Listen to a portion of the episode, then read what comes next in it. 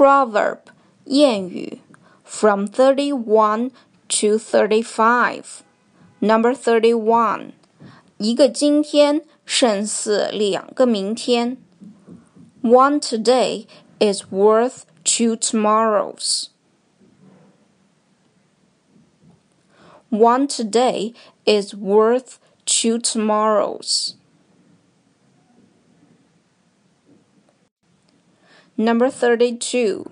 未雨绸缪 Save for a rainy day. Save for a rainy day. Number 33. 笨鸟先飞 The early bird catches the worm. The early bird catches the worm.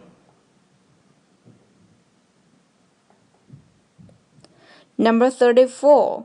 无风不起浪 There is no smoke without fire.